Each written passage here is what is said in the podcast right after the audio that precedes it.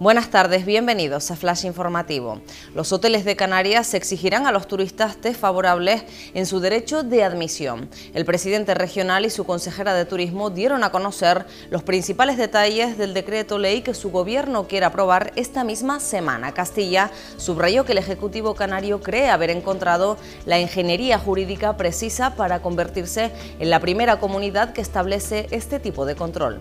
La tasa de paro juvenil sube 12 puntos en Canarias y roza el 62%. En términos generales, el número de parados en las islas se ha incrementado en 47.800 personas en el tercer trimestre de 2020, lo que supone un 21,15% con respecto al periodo anterior.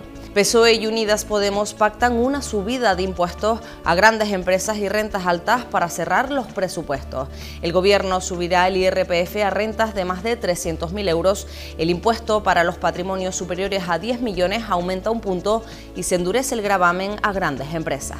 La expedición TIDL alcanza los 2.000 metros. Jaime Lafita y Miguel Ángel Roldán, ambos deportistas con ELA, superan el primer día de su nuevo reto, subir a la cima más alta de España con el fin de hacer visible la enfermedad para que se puedan destinar recursos suficientes a la investigación y lograr detenerla.